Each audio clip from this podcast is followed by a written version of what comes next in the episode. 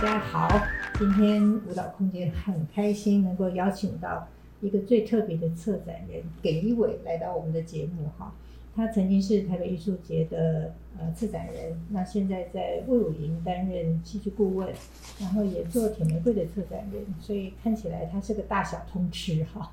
那同时他也是一个很优秀的老师，每一年他只要把他的期末考题目公布在 FB 上，我们大家都会很汗颜 哈，就说这么有趣的题目怎么想出来，这么不容易回答的，那到底要怎样才可以拿高分哈？所以我觉得在各方面来看，呃，一伟都是一个蛮特别的人，而且他不止这样，他还会编书、找书跟出书哈。那自己还可以做艺术创作，简直是个十项全能。所以我们就很开心，今天他能够来到啊悟空 A 跟我们一起聊一聊。来，一伟好，好，非常谢谢平老师的介绍哈。所以我就是很适合来上这个节目，因为就是悟空哈，所以就是。对，就符合这个要件，这样就是非常的斜杠哈。那我想哦，你这样子来看哦，你是不是算是一个很有弹性的人啊？诶，对啊，这个弹性这件事情，我觉得弹性对一个人来讲是蛮重要的哈。那个好像老子里面就有类似讲这样的东西，他意思就是说，那小孩子就是身体都是软的，有弹性的，就活得比较久；老人就是老了就是僵化嘛哈，就是像木头这样，就是就是你越老你就越没有弹性嘛哈，所以。弹性不只是一个生理的一个概念，其实也是一个心理的一个概念。这样，那我觉得让自己长保能够有弹性的话，其实会活得比较开心哦。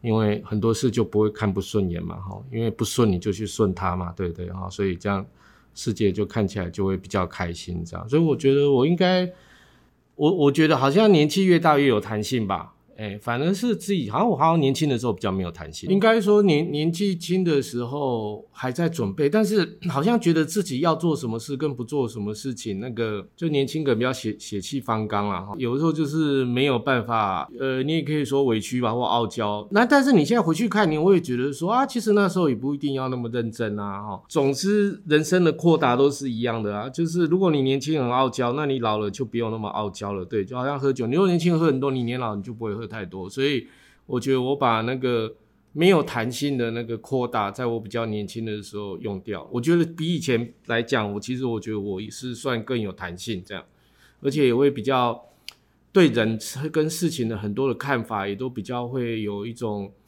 就是多方面角度的思考这样子。会不会也有这样子的状况哈？像我自己也常会哈，以前比较会，就是我接很多工作，可是接到最后呢，自己就觉得。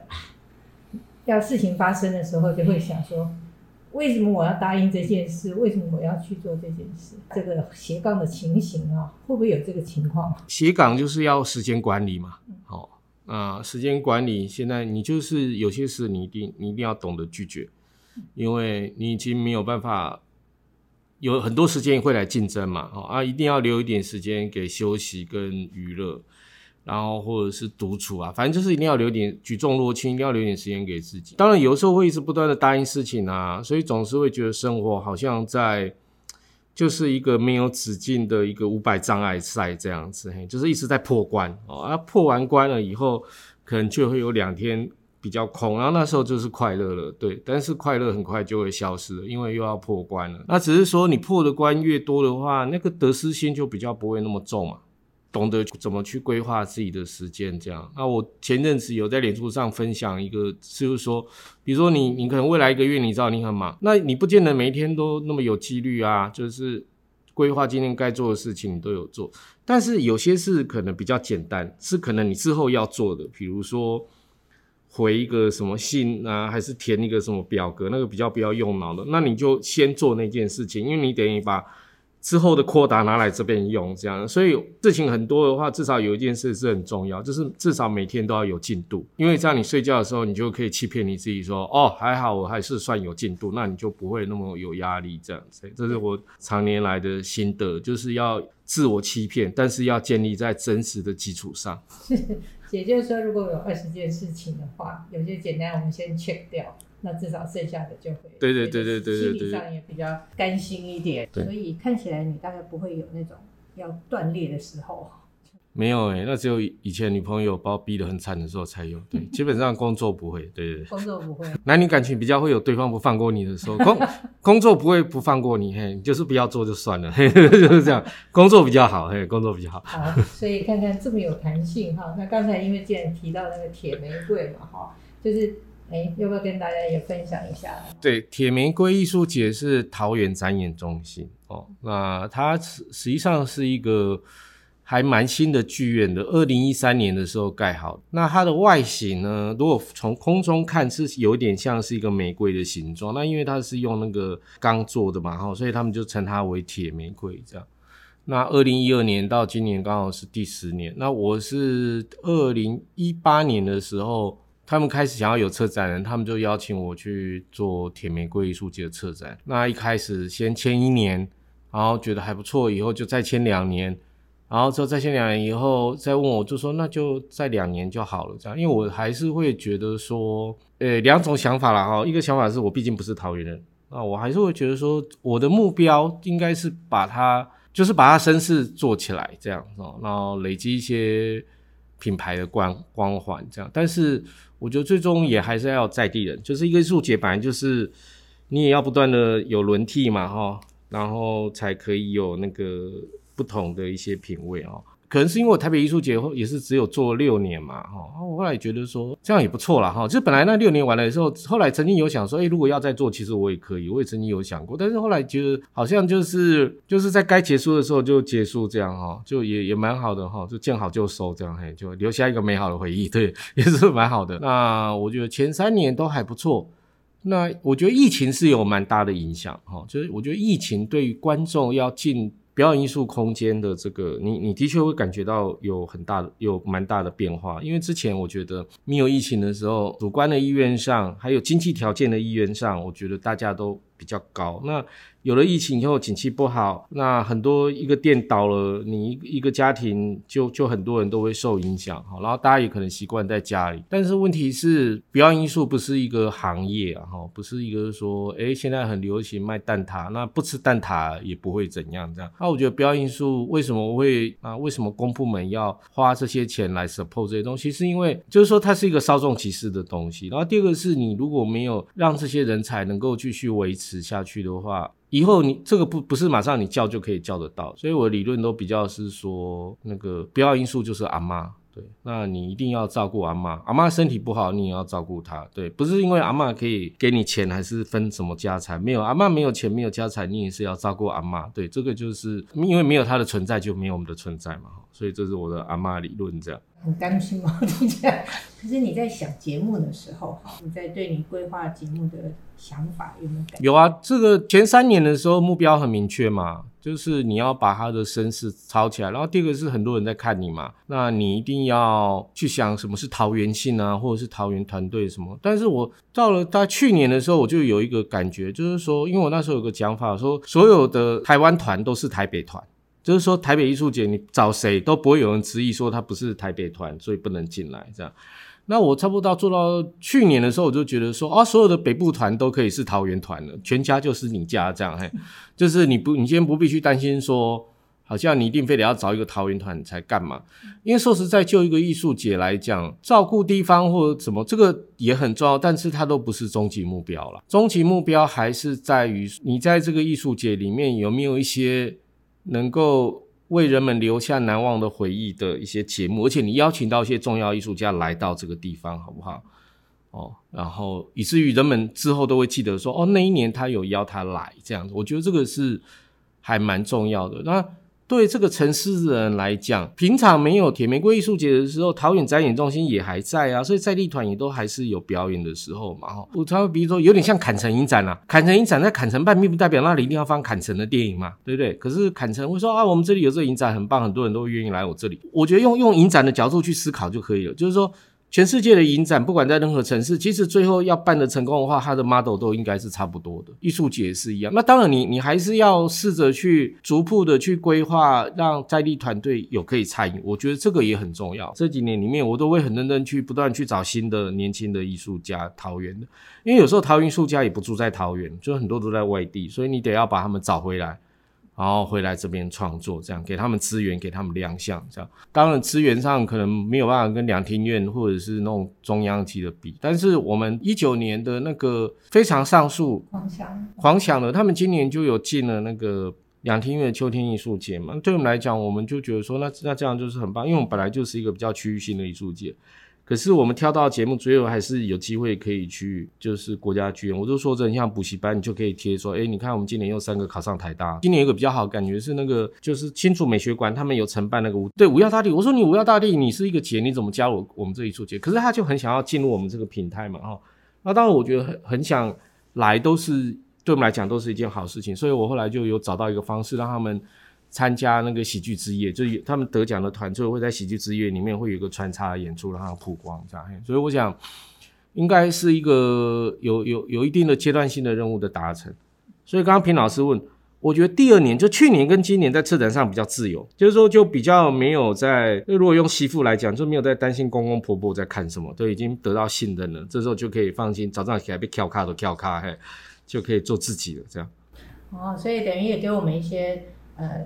思考的方向哈，就比如说你接一个新的东西的话，其实前两三年最好还是顾虑一下公公婆婆，是不是？一定要的啊，因为你拿过你你，毕竟这不是你的钱嘛，就简单来讲就是这样嘛。而且我觉得这是一个取得信赖的过程嘛哈，这有点像说客人第一次来的时候，你还是会问他说你要吃什么，照顾他。然后他进来以后，习惯以后就无菜单料理了，对不对？说哦，今天要吃啥？你说哦，进你看你让他宠哦，他就哎，那你就很放心嘛，对啊。那策展的功能就是，你建立了那个他对你的信赖了以后，他就像无菜单料理。那你以后你推荐他的节目，他都会愿意看。我就提，我觉得台北艺术节大概也有一点类似这样的经验，差不多通常要做到第三年了以后，你就会。如果你都很顺利，那你第三年通常就会达到一定的成就。那达到一定的成就以后，那接下来就是就是从商务舱、经济舱就升商商务舱了。对，就是大家就会都会很相信你。那这时候他们就他为什么会需要策展人？就是有一个人来帮你挑嘛，你就不用自己花精神在那边。挑东西了嘛，所以我觉我觉得策展人是要去争取跟取得，不管是你的委任单位或者是观众的信任，这样。对，而且有一个比较长时间，比较容易建立一个就是属于策展人的品味或者方向。是是是。因为我觉得以往的话，其实公部门在做很多活动，可能都是一年一年，就是我找可能有一群有一些案子，有一群评审，可是大家挑出来这个菜，可能最后凑起来是一个很奇怪。那有点像 Seven 有店长啊，那你每次都去店长又不一样，你当然是希望是去那店长很熟，说哦好知道了，就他都知道你一定是喝热美式，对不对？而且不加糖，我们一定会喜欢是这样啊，因为会有一种一种亲切感嘛，哈，所以那我觉得台湾当然是因为有很多的呃政治的法律上的什么招标法的考量，然后。所以有时候也矫枉过正啊。其实国外，你如果像那种德国那种欧斯特迈亚，那很多那个毕纳鲍勋，那艺艺术总监一做，那就是，诶艺术没有公平这件事情啦。嘿，公平不会是造成艺术品质良好的最重要的一个要素啦。就是说，可能要去思考，但是那个不是目标啦，因为有了公平，也可能就没有。就是没有品质的，可是好的艺术家是有点石成金的功能啊，哈，所以你不能够说好像选举这样说哦，市市长三年就要五年就要换一个，我觉得这个说实在，国外很多成功的例子都不是因为靠这样的关系的，嘿。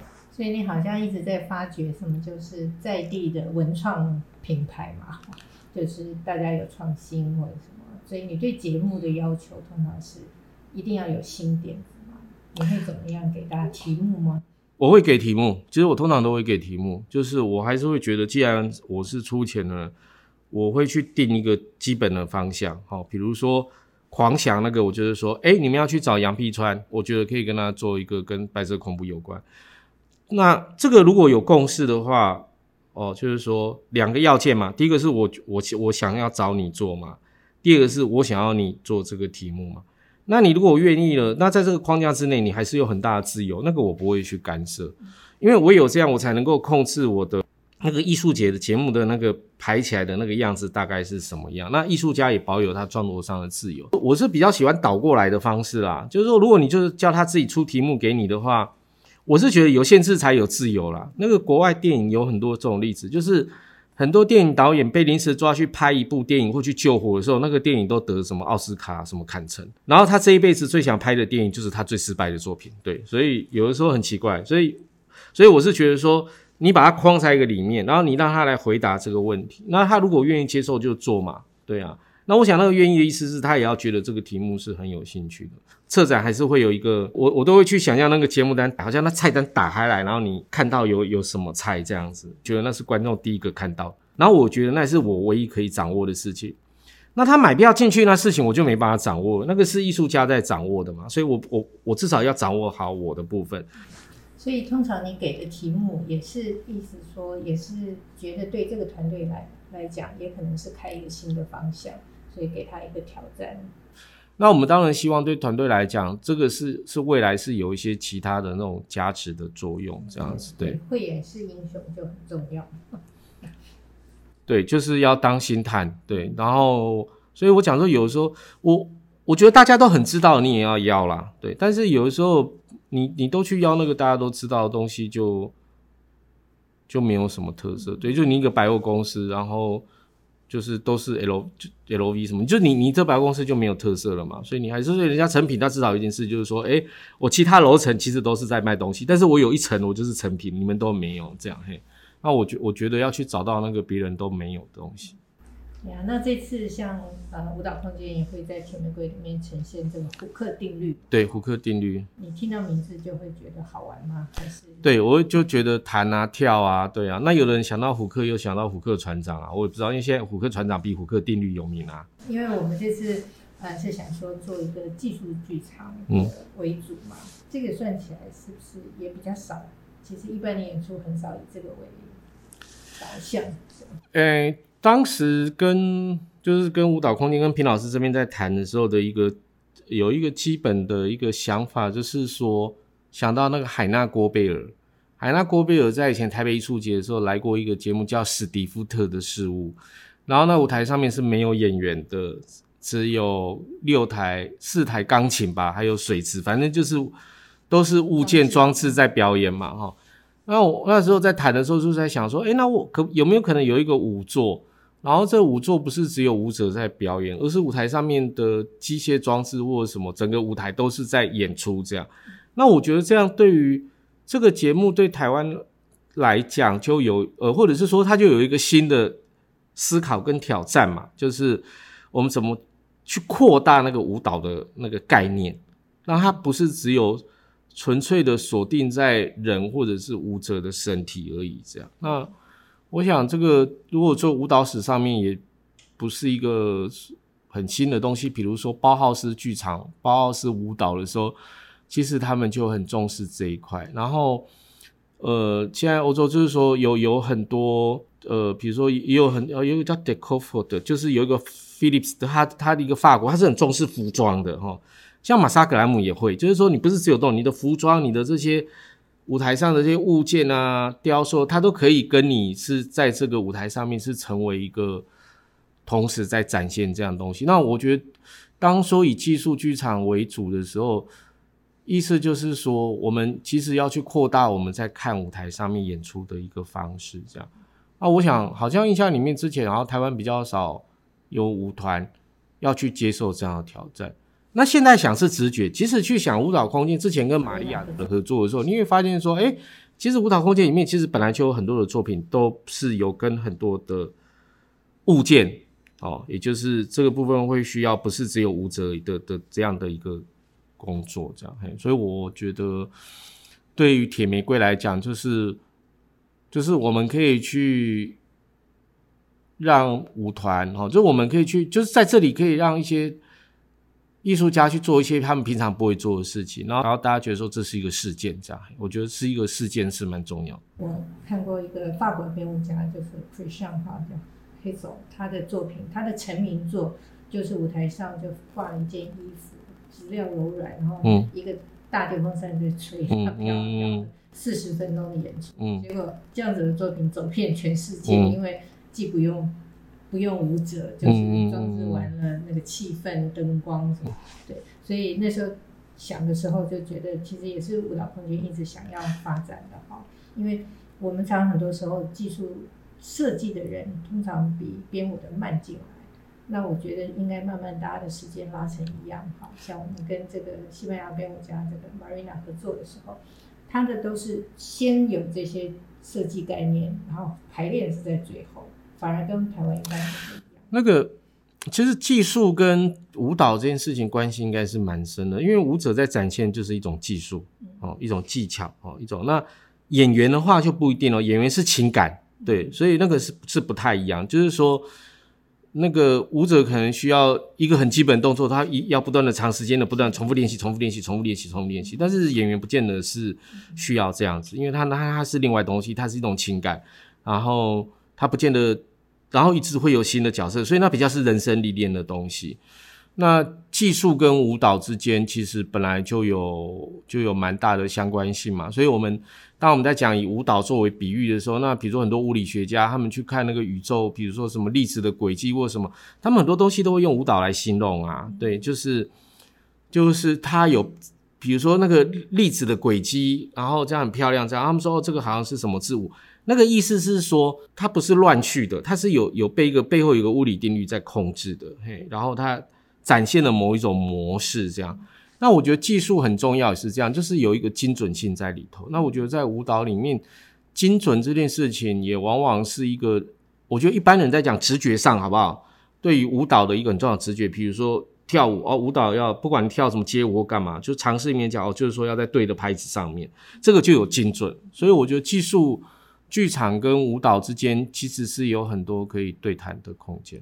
对，因为像一般的话，如果是戏剧，他们可能就是走位啊什么，就是大家在排练的时候，很多东西都已经确定下来。戏剧也不能够太精准啊，因为太精准就像打打太极会太僵硬嘛，你知道吗？它需要的是一种气、一种流畅、一种情感的呼吸嘛，嗯、对不对？但是就是你，我觉得剧场不会用精准这样，嘿，就是因为我因为我觉得精准就不自然，哎，那。但是戏剧之所以吸引人，是因为角色是自然的，哎，就是那个反应不是机械化的，对。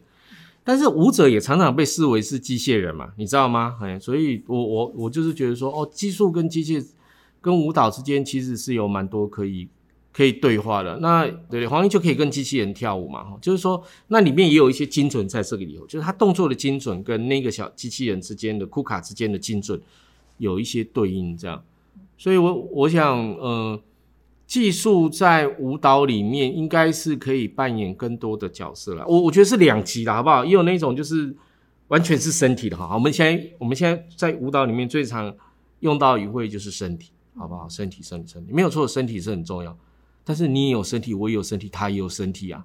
剧场也有身体啊，赌徒也有身体啊。那我请问你，你就好像你在讲呼吸很重要一样，那到底？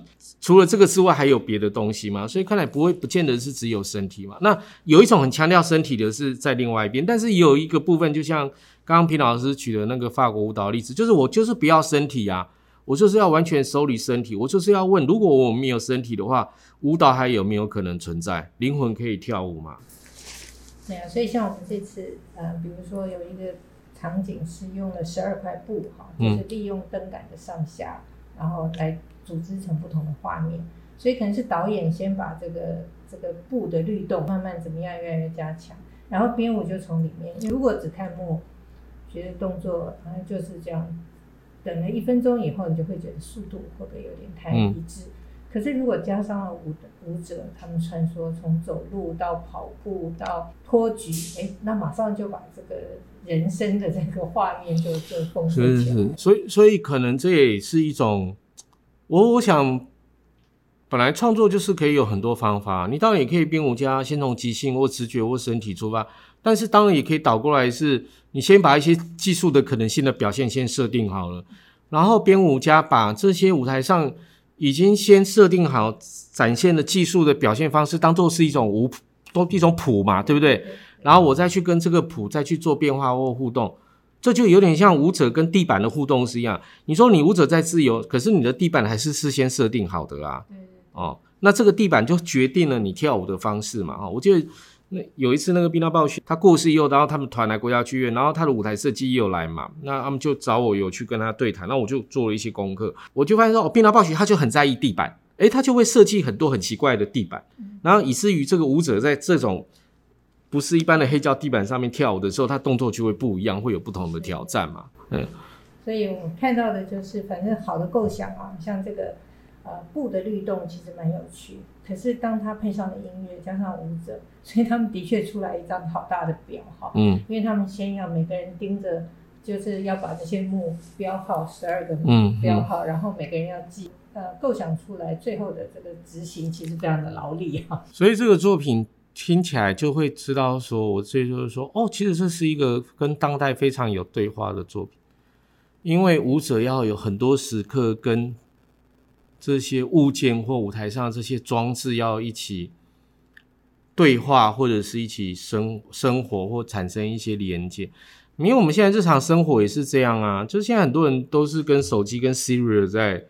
在互动啊，对啊，然后很多人可能跟物件物的这种关系可能还比较深刻，然后跟人的关系还可能比较淡薄这样子。对，对，所以除了这个之外，他们也有是很多，比如说一块大的布，四个人在处理，所以每个脚拉起来会是什么形状？嗯，然后那你在布里面的人，我看不到外面，可是我要感受我这里要拉长的还是放松的，或者他们有很多弹性绳哈。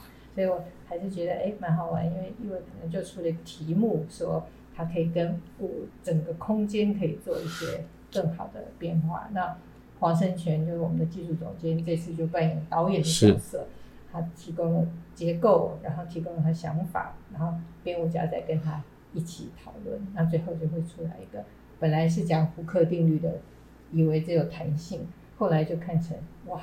人生复杂的选择，每个人对拉力的反应都不一样。所以这个作品，这个题目，其实我觉得对于舞蹈空间的舞者来讲，也是一种升级的挑战啊。但是也也不是一个天外飞来的一笔啦。就我还是会讲说，哎、其实去想一想，之前跟马尼娜的合作里头，其实我觉得他们已经培养了非常好很多这样的经验了哈。就是不管跟什么大的气球啊，还是跟豆子啊，还是跟什么就是管子啊，哦，反正就是就是各种东西，他们他们其实都有在跟跟这些物在做一些对话跟相处，对。不过这次又发现舞者真的是很勇敢哈，因为大的弹力绳。我们需要把它拉到极致哦，对，那很可怕，可是又很容易断。对，那只要一断掉，他们就啪，一下被打到。哦、对对。可是他们竟然都不怕，像我可能就只敢拉到一个范围，我就不太敢。嗯、那他们就很习惯，啊，断了，跑一下，就这样子就过了，就可以继续再找一个人弹试。所以还有内在的勇气都可以被因为一个作品激发出来。所以他们是不怕弹性断裂的人，这样子，嗯。所以也欢迎大家可以带小朋友来看这样子的作品，好吧？就十一月的五号六号在呃桃园展演中心的表演厅。对，画面很漂亮，我有看过彩排，大家就可以来。我我觉得这是一个蛮容易看的作品啦，嘿，因为因为因为重点就是他跟这些物件的这些。呃，对话或挑战，这是每一个人都可以知道那个难度跟厉害的地方在哪里。这样，而且大家也千万不要觉得桃园那里很远哈。对，其实交通算。如果是台北的话，从圆山站搭九零二三，然后到中正英文特区下车就是了。那大概平常的话，大概三十五分钟，有时候回程很快，二十五分钟就到了。而且最那边还最近新开一个图书馆嘛。哦，对对对对对对对，十月底要要开幕了，所以。就是也蛮值得去，可以去那边走一走。然后我们铁玫瑰艺术节这一次有跟附近的商家有签约，所以又有蛮多商店凭票根就是可以有打折的，所以可以先去吃个饭。所以可以来个半日游，或者甚至延长一点一日游两餐。是是是，嗯，在过去也有旅馆。哈 所以欢迎大家走出台北市哈。好，今天就谢谢一伟。好，谢谢皮老师。好，谢谢各位听众。